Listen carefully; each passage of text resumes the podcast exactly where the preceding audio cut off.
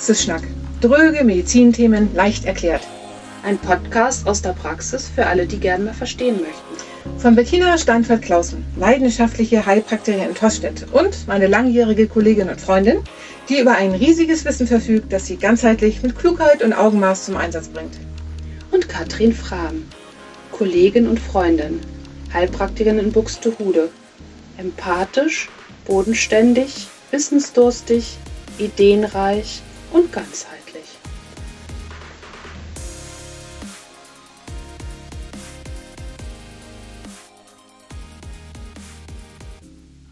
Wir sind viele und regieren aus der Mitte des Körpers heraus. Über Vielfalt, Diversität und Ordnung. Wie viele und wer genau sitzt in unserem Darmbundestag? Hey Katrin, nun endlich die Folge 4 unseres Darmthemas. Erkrankung, Diagnose und Therapie. Ja, wie die Überschrift schon sagt, ein komplexes Thema. Und ich dachte, zur Anschauung ziehen wir nach Tatort, Achterbahn und Fußballfeld mal den Bundestag oder Bundesrat zu Rate. Aber warum das nun? Der Darm ist ja irgendwie die Zentrale unseres Körpers, wie wir schon festgestellt haben. Er sortiert, was von außen kommt, er denkt und lenkt, Übertrieben gesagt, er regiert aus unserer Mitte heraus. Aber um dieses Bild nochmal auszuschmücken, der Darm ist auch schon wie eine Demokratie. Es gibt eine große Vielfalt und Diversität. Aber doch auch Parteien und Vorsitzende und alles sollte seine Ordnung haben. Es gibt immer wieder Einflüsse von außen und es ist die Zentrale, wo vieles entschieden wird. Hey Bettina, ja, Ordnung ist wirklich ein gutes Stichwort. Wir haben in den vorangegangenen Podcast-Folgen ja schon deutlich gemacht, dass der Darm im Prinzip Schlüssel zu fast allem in unserem Körper ist. Aber zur besseren Übersicht sei noch mal kurz erwähnt, dass es zum einen ja die klassischen Darmerkrankungen gibt, also Durchfall, Verstopfung, Reizdarmsyndrom, Divertikulose und Divertikulitis, die chronische entzündlichen Darmerkrankungen wie Colitis ulcerosa und Morbus Crohn.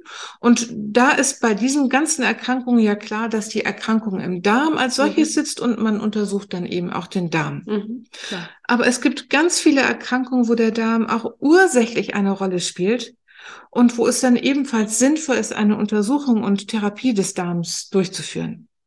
Zum Beispiel haben viele Haupterkrankungen wie Schuppenflechte oder Neurodermitis einen Bezug zum Thema Darm.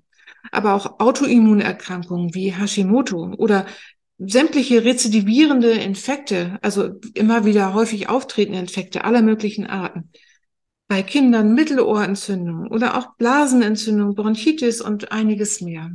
Und das geht auch hin bis zu Depressionen und neurologischen Erkrankungen. Bei all diesen Krankheitsbildern spielt der Darm mit. Und das dritte große Feld in diesem Gesamtzusammenhang sind dann natürlich die Nahrungsmittelunverträglichkeiten wie eine Laktose- oder Fructoseintoleranz, die Glutensensitivität oder eben auch Histaminosen. Wow, ja, viel. Nun kommen wir nochmal auf den Bundestag zurück. Im Bundestag werden die Abgeordneten gewählt und mit ihren verschiedenen Aufgaben betreut und werden dann entsprechend ihren Parteien im Bundestag hingesetzt. Sie haben also ihre feste Sitzordnung. Mhm. Und es werden dort dann eben Gesetzesvorlagen der einzelnen Parteien bewertet und geprüft. Im Darm ist das so ein bisschen ähnlich. Wir messen das Mikrobiom, also sozusagen das Parlament, mhm. Und prüfen Einflussfaktoren von außen auf die Schleimhaut. Im Darm gibt es eben auch verschiedene Parteien, also verschiedene Bakteriengruppen, denen wir verschiedene Bakterienarten zuordnen, also sozusagen die Abgeordneten. Mhm. Und die haben auch ihren festen Platz und ihre festen Aufgaben sozusagen. Und es gibt dort eben auch Vorsitzende, zum Beispiel der E. coli oder der Leitkeim, die Leitkeime wie Fecalibacterium prausnitzii. Ich habe geübt. Der wird auch Friedensstifter genannt. Kommen wir nachher nochmal drauf. Und es gibt auch ins Darmparlament gewählte Bakterien, die nicht nur positive Wirkung im Darm haben, sondern oft auch stören, also wenn sie überhand nehmen. Wie die Clostridien. Also das heißt, das sind so ein bisschen die, ja, die Störer, die immer irgendwas zu meckern haben. Aber im Parlament ist wie auch im Darm die Anzahl der verschiedenen Gruppen, die Ordnung und das Zusammenwirken wirken ein ausschlaggebend für das Funktionieren der Demokratie und des Darms. Mhm, genau. Und da stellen wir erstmal die wichtigsten Gruppen mit den wichtigsten Bakterien vor. Es gibt im Prinzip drei Gruppen oder wenn man jetzt die Störer als eine eigene Gruppe gibt, nimmt, dann eben vier Gruppen. Und mhm. das sind die Aerobier, also diejenigen, die ähm, Sauerstoff benötigen, die Anaerobier, die eben keinen Sauerstoff benötigen, die Leitkeime und die Keime, die auch negative Eigenschaften haben. Zu der Gruppe der Aerobia, also der Sauerstoffpartei, gehören als wichtigste Vertreter der E. coli. Und das E steht für Escherichia coli. Ich mach's einmal hier lang. ja. Der den Dickdarm besiedelt und dort verschiedenste Substrate verwertet. Und ich muss mal einschieben, dass ich da jetzt wirklich was gelernt habe. Ich habe nämlich immer gedacht, dass die Aerobia wegen Sauerstoffbenötigung ausschließlich im Dünndarm zu finden sind. Und der E. coli ist eben auch im Dickdarm zu finden. Und das hast du mir ganz wunderbar erklärt vorhin. Du bist ja mit dem E. coli schon mal in, in beruflich anderen Kontext in Berührung gekommen und hast mir das ganz wunderbar erklärt. Wiederhol das doch bitte nochmal. ja, aus unserer, aus meiner Laborzeit irgendwie. Wir haben ja den E. coli im Wasser halt nur äh, eigentlich gesucht, weil er da nicht hingehört. Aber ähm, manchmal haben wir dann tatsächlich auch einen gefunden, der wirklich bei vier Grad überlebt hat, ähm, der aber wirklich eigentlich überhaupt keine, fast gar keine Eigenschaften vom E. coli. Es waren oft Zufallsbefunde, weil der E. coli ist wirklich, also der Meister am Überleben. Also ich sage immer so ein bisschen, der zieht sich einen Neoprenanzug an und spannt einen Schirm auf und wartet halt wirklich so lange, bis die Situation, die nicht gerade gut für ihn ist, vorbei ist. Also wenn man ihn peppelt, dann riecht er wie E. coli, Männertoilette. ähm, und er benimmt sich auch wieder E. coli. ähm, und deswegen, das ist ganz spannend mit dem E. coli. Aber du erzählst uns ja gleich noch, was er im Darm auch noch wirklich wunderbare Eigenschaften hat. Also er ist wirklich ein Multitalent. Ja, im Darm hat er andere Aufgaben. er trainiert nämlich das Immunsystem und versorgt die Darmschleimhaut mit Fettsäuren, die diese wiederum ernähren. Und er ist auch der Vorsitzende, denn er sortiert und schafft die Voraussetzungen, dass sich anaerobe Bakterien, also sozusagen der Koalitionspartner im übertragenen Sinne, ansiedeln können und sorgt dafür, dass die Störer nicht überhand nehmen und schön in der Opposition bleiben, beziehungsweise am, also nicht so große Beachtung finden in der eigenen Partei. Ja, ich kann da noch mal zu was sagen. Die haben, also Mutter, Mutter ist ein Präparat, da ist dieser E. coli-Stamm Nissel eben drinne als Therapeutikum. Mhm. Und die haben eben, bei, an dem haben sie das halt schon in den, weiß ich nicht, ganz früh festgestellt, dass der eben wirklich in der Lage ist, die da zu sortieren. Also ah. wirklich sagt, wo wer hingehört und auch echt äh, Platzverweise betreibt und die rausschmeißt, die da nicht hingehören. Und deswegen gibt man nach wie vor auch am Mutterflor diesen E. coli-Stammnissel. Ah, das gibt mir wirklich auch nochmal ein ganz anderes Bild da drauf. Das ist mhm. interessant, danke. Mhm. Ja, weiterhin gehören noch die Enterokokken zu den Aerobiern. Die leben aber vorwiegend im Dünndarm und spalten dort Eiweiße und Kohlenhydrate. Und man könnte auch sagen, dass die Enterokokken sozusagen den Außenminister stellen, denn sie werden in der Milchindustrie zur Käseherstellung verwendet. zur, zur Gruppe der Anaerobier, also der ohne Luftpartei, gehören die Lactobacillen, die Dünn- und Dickdarm besiedeln. Da habe ich auch wieder was gelernt. Ich habe nämlich auch gedacht, die wären als Anaerobier vorwiegend im Dickdarm. Aber man lernt nie aus. Die Aufgabe der Lactobacillen ist es, Kohlenhydrate zu verwerten und das Milieu im Darm damit anzusäuern, damit ähm, so ein, so ein Schutz entsteht. Also damit wird eine Schutzbarriere geschaffen. Das ist ein bisschen Desinfektion. Ja, könnte man sagen. Genau. Für die, die da nicht hingehören. Ja, und weiterhin gehören die Bifidobakterien zu den Anaerobiern. Und die leben dann ausschließlich im Dickdarm und verstoffwechseln ausschließlich Kohlenhydrate. Beide zusammen, also die Lactobacillen und die Bifidos, kann man sagen, bilden das Ernährungsministerium, da sie aus den Kohlenhydraten durch Verwertung der Ballaststoffe kurzkettige Fettsäuren, nämlich Milch, Butter und Essigsäuren produzieren. Und diese Fettsäuren versorgen unsere Schleimhautzellen und die Schleimhautschicht mit Energie und schützen auf diese Weise vor schädlichen Bakterien. Also wieder so ein bisschen Desinfektion oder wie soll das ja. einfach, ja, zuschleimen halt. zuschleimen, genau. Die Anaerobier trainieren auch das Immunsystem und verbessern die Aufnahme von Mikronährstoffen und Vitaminen. Ja, dann sind wir jetzt schon bei der dritten Partei, die Leitkeime, die Leitkeime-Partei, zu der vor allem Akkermansia mucinifila gehören und Fecali Bacterium gut, ne? Super, 100 Punkte. Aber darüber haben wir ja schon in der letzten Folge gesprochen, in den letzten Folgen gesprochen. Also beim Leaky Gut haben wir das auch schon mal erwähnt. Ähm, und beiden gemein ist eben der Schleimhautschutz und die entzündungshemmende Wirkung, wobei der Fäkalbakterium ähm, hier als Friedenswächter äh, genannt wird und vor allem das eben bei den entzündlichen Darmerkrankungen. Also man würde sagen, er ist eher der Innenminister. Er hält die inneren Konflikte, also die Entzündung im Schach. Und dann haben wir auch noch die vierte Partei. Also was heißt Partei? Ich glaube, es ist eher ein Flügel einer Partei. Also nehmen wir mal den linken Flügel. Und die gehören nämlich eigentlich zur normalen Darmflora ähm, und sind aber äh, in großen Mengen oder wenn sie eben, es gibt auch Varianten wie beim E. coli, wir denken mal an das EHEC-Problem in diesen Keimen, mhm. äh, diese Sprossen waren das ja irgendwie, mhm. ähm, dass sie eben eben schädliche Eigenschaften haben. Also die haben sich sozusagen radikalisiert. Und da mhm. ist dann eben der E. coli zu nennen und vor allen Dingen auch die Clostridien. Mhm. Der Vergleich hinkt ein bisschen, aber ich glaube, ähm, dass man versteht, was damit gemeint ist. Genau. Ähm, Im Normalfall arbeiten all diese Parteien und Gruppen zusammen und halten das System am Laufen. Genau, normalerweise sollte das ja so sein.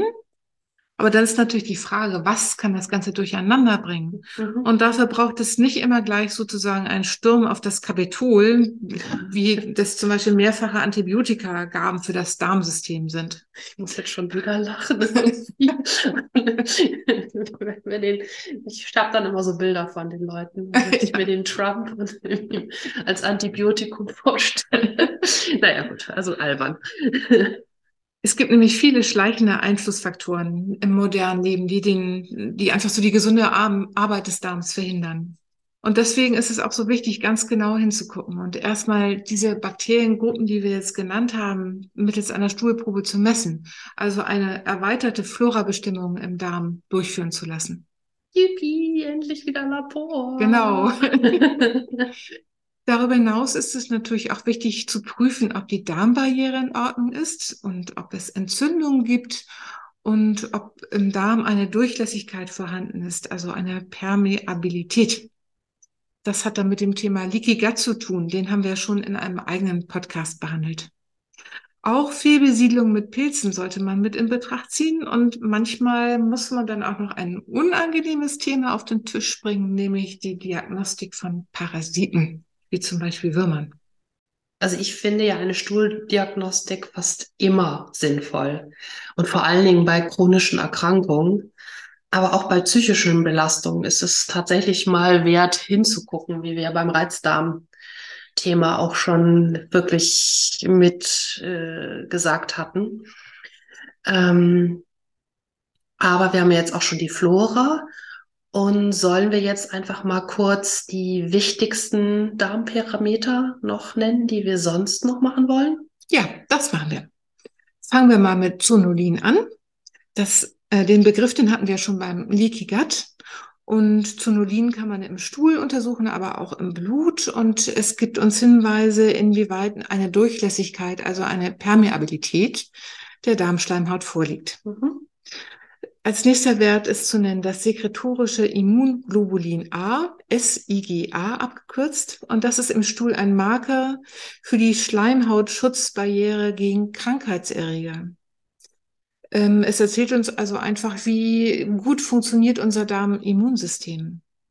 Und das sollte man immer bestimmen, wenn jemand vermehrt unter Infekten leidet oder eben auch bei Allergien. Also es erzählt einfach, ist das Immunsystem überaktiv oder schwächelt es eher, kommt es ähm, viel zu wenig zum Tragen sozusagen. Mhm. Das ist dann nämlich tatsächlich auch ein hoher erhöhter Wert oder ein erniedrigter Wert. Genau. Irgendwie. Also erhöht bei Allergien. Genau. Und richtig. erniedrigt eben bei Infekten. Genau, wenn jemand also immer wieder Infekte hat zum Beispiel, dann ist es ganz oft so, dass SIGA vermindert ist. genau. Und das ist, das ist zum Beispiel ein Wert, den, der auch einfach bei Kindern irgendwie wichtig ist, wenn man schon nicht so viel machen will, aber den Mhm. in jedem Fall.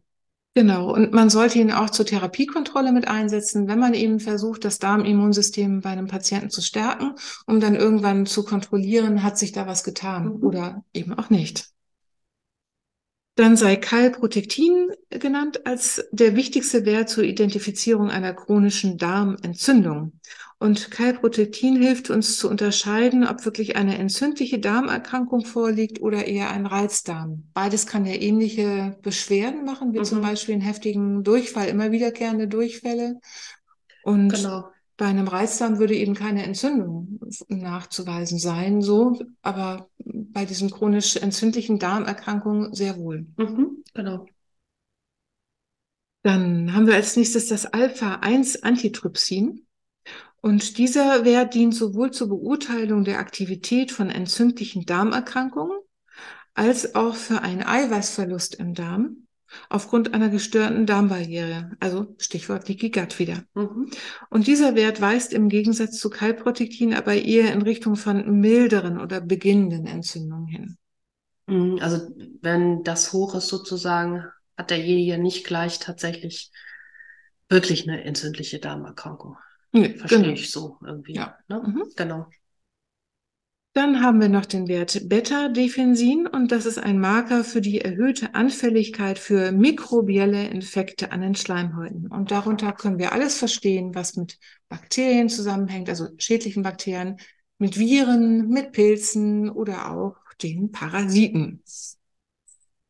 Dann gibt es noch weitere speziellere Parameter im Stuhl für chronische Darmerkrankungen und für immunologische Reaktionen, zum Beispiel auf Gluten vor allen Dingen.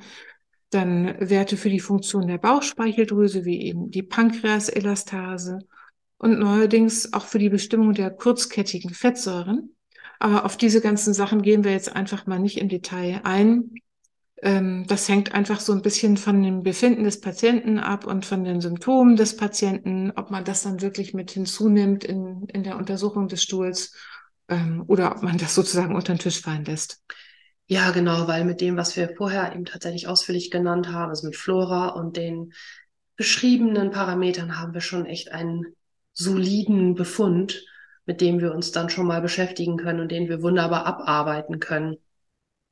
Dann, ne, weil wenn Patienten bei uns in der, in die Praxis kommen, haben wir auch noch trotzdem ganz viel andere Sachen, die wir machen könnten. Also wir sind ja Detektive und Tüftler und können eben auch dann noch weitere, wie du schon sagst, äh, die Vielfalt diagnostisch und therapeutisch nutzen und tiefer in den Darm krabbeln. Also sozusagen, wir können also auch noch Nahrungsmittelallergien mittels Blut und Stuhl und Unverträglichkeiten mittels Atemgastest testen, Blut im Stuhl, Dünndarmfehlbesiedlung, die sogenannte SIBO, Atemgastteste, Histaminunverträglichkeiten, histaminbildende Bakterien im Darm, Pilze und Parasiten testen. Also da ist dem keine Grenzen, je nach Geldbeutel und ja, leider eben auch je nach äh, Symptomen Mhm. gegeben. Aber wie immer ähm, ist das halt sehr individuell. Ähm, ich möchte noch mal ein Thema kurz, hatten wir ja auch schon kurz angerissen, auf den Tisch bringen, weil es einfach ein absolutes Nischendasein fristet und leider ja auch ein bisschen eklig ist. Das sind eben Parasiten wie Würmer oder da gehören auch Amöben dazu. Aber die sollte man tatsächlich immer mal auch im Hinterkopf behalten, irgendwie bei manchen Geschichten.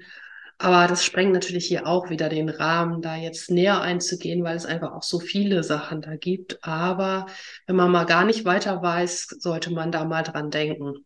Na, das Thema ist halt echt groß oder so lang wie ein Hundebandwurm. Mhm, Da möchte ich nur noch mal kurz was fragen. Ja. Ähm, also ich habe zum Beispiel sowas im Hinterkopf, wenn zunehmende Nahrungsmittelunverträglichkeiten auftreten, die sich immer mehr aufbauen, in die Richtung Mhm, zu denken. genau. Wie ist es bei dir? Wonach würdest, also in welchem Zusammenhang würdest du an Parasiten denken? Ja, auch da, also gerade die Milchunverträglichkeit Genau. hat oft ein parasitäres Problem und ähm, wir machen ja nun auch viel Blut. Wenn die eosinophilen äh, ähm, weißen Blutkörperchen Ja. erhöht sind Ja, und derjenige jetzt nicht wirklich sagt, oh, ich habe tausend Allergien, ja, dann muss man auf jeden Fall mal an Würmer denken. ja, Naja, und bei Kindern ganz ehrlich, manchmal sieht man sie halt auch, ne? ja. Es Ja. krabbelt ähm, im Bett. Äh, und auch, ja, ähm, was bei Kindern auch natürlich ein Symptom ist, ständiges Nasebohren. Ah, okay. Ja. Mhm. So, das ist auch das Leitsymptom zum Beispiel von Zina, was man dann als homöopathisches Mittel parallel zu einer Wurmkur eben auch geben kann. Ah, ja. Mhm. Also ja, ist halt äh, Thema. Und wenn die Leute natürlich irgendwie sowieso viele Haustiere zu Hause haben, Ja, also das habe ich tatsächlich auch schon gemacht. Auch, weiß ich, manchmal fragen die dann auch nach der Katze, weil die nicht mehr richtig frisst und so. Und ich sage, haben Sie Mhm. Ihre Katze schon mal entwurmt? Mm, dann, ja, weil sage ich auch manchmal, sie sollen auch mal tatsächlich sich mitentwurmen. ja. Naja, Also jedenfalls homöopathisch dann. ja, Ne? wir sind eben Teil der Natur. Ja, und naja, und das sprengt ja jetzt auch schon wieder den Rahmen. Man sagt ja auch, dass der Rückgang der Wurmerkrankung äh, ihnen die letztendlich Allergien ebnet, Ja, richtig. so dass genau. man irgendwie Ja. letztendlich die Kinder mit Allergien erstmal in den Stall schicken soll. Ja. Ob das immer alles so ist, weiß ich nicht, aber da ne, wollen wir jetzt auch nicht ins Detail, Nein. aber es ist natürlich ein Thema und natürlich sowieso, wenn man es jetzt mal aus unserer, weißt du noch, äh, Ausbildung denken, ist ja immer die Frage, waren sie im Ausland? Ja, wichtige Frage, genau. Na, also von daher alles gut. Stattdessen jetzt aber noch ein Abstecher in unsere geliebte Mikroimmuntherapie. Bei der Untersuchung des Immunsystems mittels der Lymphozytentypisierung, über die hatten wir schon etwas in unserem Podcast Immunsystem erzählt, gibt es auch aus dem Blut einen Hinweis auf das Darmimmunsystem. Und dieser Wert ist das sogenannte TH17. Mhm. Wenn dieser Wert nämlich stark erhöht ist, ist das immer ein, ein guter Hinweis darauf, Richtung Darm zu schauen oder den Darm eben mit in die Therapie einzubeziehen. Ja, da ist zum Beispiel erstmal Mutterflor, was wir vorhin schon sagten, mit E. coli, Nissel, weil der das Immunsystem ja steuert Mhm. irgendwie. Eine Möglichkeit, das erstmal parallel laufen zu lassen Mhm. zur Mikroimmuntherapie oder auch das mit Symbioflor reinzugehen. Mhm. Das ist doch schon mal eine gute Überleitung zur Therapie, oder? Auf alle Fälle, ja. Aber ich wollte trotzdem kurz noch sagen, ähm, dass wir auf schulmedizinische Diagnostik und Voruntersuchungen nochmal am Ende kommen, weil ich das nochmal ganz wichtig finde. Gut, das machen wir. Ähm, wichtig ist auf alle Fälle aber nochmal zu betonen, dass Darmtherapie oder Darmsanierung nicht einfach bedeutet, nur so ein bisschen Probiotika zu nehmen und dann ist alles gut. Also nicht wie in, das, in, in der Werbung dann immer so propagiert wird, nehmen Sie Produkt XXX und dann ist alles wieder in Ordnung. Ja, genau. Nee, so einfach läuft das nicht unbedingt. Und deswegen machen wir nämlich auch normalerweise eine ausführliche Diagnostik. Aus dieser Diagnostik ableitend erfolgt in der Regel ein, Stufenschema, könnte man sagen, was so aus vier Stufen besteht, was wir natürlich immer individuell anpassen, Mhm, aber genau. das ist so ein, so ein generelles Prozedere, was sich bewährt hat. Und im ersten Schritt geht es darum, nach Entzündung zu schauen, gegebenenfalls nicht nur im Stuhl, sondern eventuell eben auch aus dem Blut. Ähm, sehr oft ist es hilfreich, die Patienten Ernährungstagebuch schreiben zu lassen. Ja. Das gibt manchmal nochmal gute Hinweise und birgt so manche Überraschung. Ja, hatte Was- mal jemand, der ernährte sich wirklich nur von Milchprodukten. Ja, zum einen das und was man unter gesunder Ernährung versteht, kann auch sehr unterschiedlich sein. Oft ist es auch wirklich hilfreich, Mineralstoffe und Vitamine im Blut mal checken zu lassen. Mhm. Und dann erfolgt entsprechend eine antientzündliche Therapie. Das kann sowohl über eine antientzündliche Ernährung sein oder eben auch das Weglassen von Triggern in der Ernährung. Das könnte Weizen sein, das kann Milch sein, das können andere Dinge sein. Also was einfach mal wegzulassen. Ähm, antientzündlich kann man auch arbeiten mit sogenannten antientzündlichen Präparaten, wie zum Beispiel Kurkumin.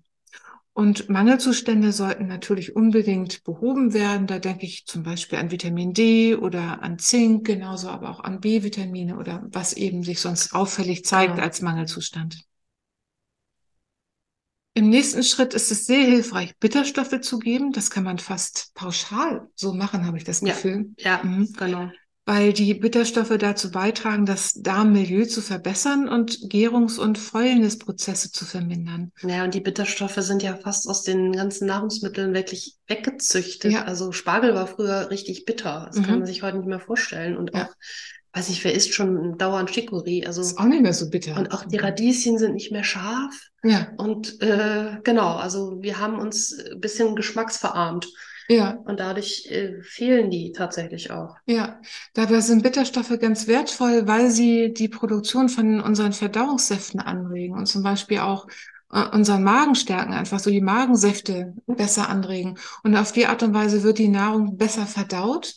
Mhm. Und was besser verdaut wird, liegt nicht im Darm rum und gärt vor sich hin. So einfach kann man das sagen. Genau, so ein Aperitif war früher tatsächlich ja. ein, ein Bitterschnaps, also der ja. vor dem Essen und nicht nach dem Essen ja, genau. genommen wurde. genau, Bitterstoffe sollte man ja auch vor dem genau, Essen nehmen. Genau, mhm. Damit dann schon mal alle irgendwie in Hab acht steppen. Achtung, da kommt gleich Nahrung. Ja, richtig. Nächster Therapieschritt sollte gegebenenfalls die Schleimhautreparatur sein, um eben eine Durchlässigkeit, wie sie beim Leaky Gut vorliegt, zu beheben. Und da kommen Aminosäuren mit ähm, ins Boot sozusagen, Spurenelemente und Vitamine. Und das Thema Ernährung wird natürlich in dem Zusammenhang auch mit aufgegriffen, weil es ja auch Nahrungsmittel gibt, die da, die die Darmdurchlässigkeit erhöhen. Wichtig ist in diesem Zusammenhang auch die gezielte Gabe von Ballaststoffen, zum Beispiel in Form von Akazienfasern oder Flohsamenschalenpulver. Und das ist die Gruppe der sogenannten Präbiotika. Also Präbiotika sind genau diese Substanzen, die einfach unsere Darmbakterien unterstützen, Nährstoffe für die Darmschleimhaut zu er, äh, erzeugen. Und erst jetzt ist die Gabe von Probiotika, also von gesunden Darmbakterien, gezielt je nach Befund sinnvoll. Bei chronisch entzündlichen Darmerkrankungen bietet auch die, ich sag's mal wieder, Mikroimmuntherapie je nach Befund gute Konzepte an, um dann dort sanft modulierend einzuwirken. Also zusammenfassend kann man also sagen, es ist eine lange Debatte im Bundestag, bei dem viele Aspekte zu bedenken sind, viele Streitfragen geklärt werden müssen, aber auch verschiedene Herangehensweisen ähm, ja, eingebracht werden. Und aber das zentrale Thema bleibt halt immer der Darm. Ja, so ungefähr. Zum Schluss ist uns noch wichtig zu sagen, dass diese Form der Diagnose und Therapie nicht die Darmspiegelung und die Untersuchung des Enddarms im Rahmen der Krebsversorge ersetzt. Das sollte ja bei Männern ab dem Alter von 50 Jahren und bei Frauen ab dem Alter von 55 durchgeführt werden. Und natürlich ist es auch ein Segen bei Beschwerden, die Möglichkeiten der Sonographie, also des Ultraschalls und der Darmspiegelung durchführen zu lassen und diese zu nutzen. Genau. Und ähm, ein letztes Schlusswort.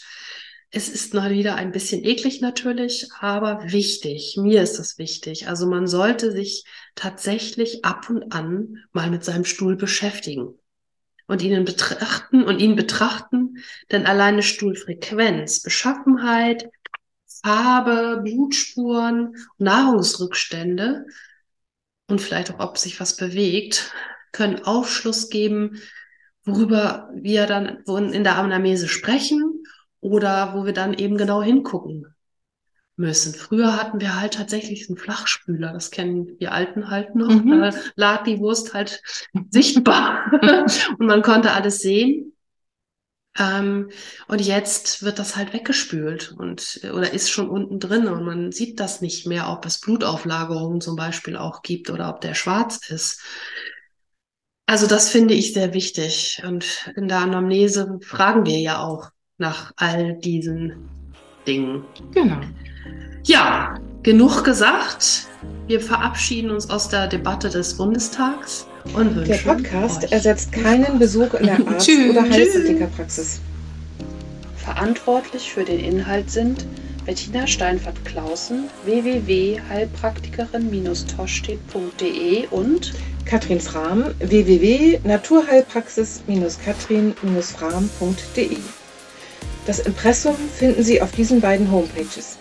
Die Hintergrundmusik Supercharged ist von Jonas Frank.